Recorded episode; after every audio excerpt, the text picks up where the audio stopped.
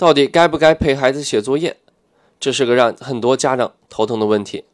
反对陪孩子写作业的人会说，家长陪孩子写作业，相当于变成了一个监工，而孩子从骨子里是不喜欢一个监工的，最多表面上暂时屈从他，内心绝对不会听他的话。所以陪孩子写作业，其实是对孩子自制力的日渐磨损。赞成陪孩子写作业的人会说。作业事关孩子的学习成绩，成绩事关未来的升学，升学又决定了事业前途。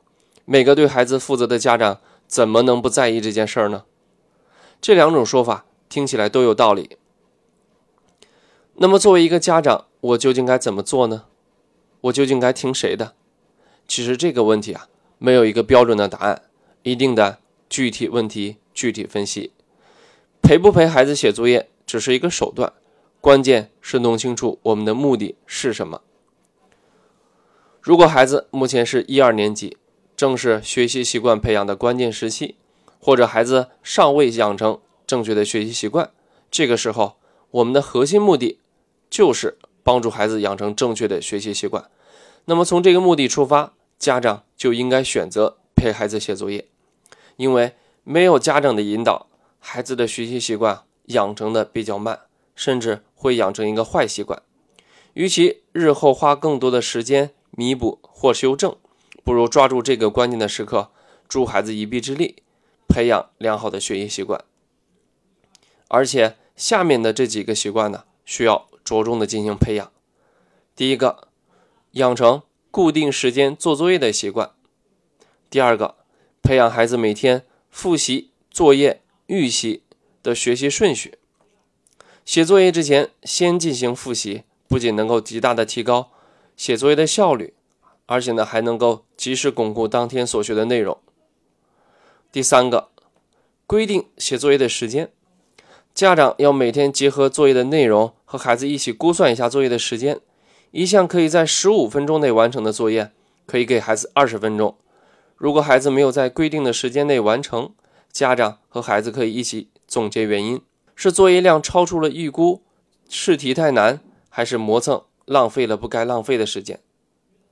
特别提醒家长的是，如果说好孩子写完作业就可以玩，就一定要兑现自己的承诺，千万不要在孩子快速完成了学校的任务之后，又给孩子布置额外的作业。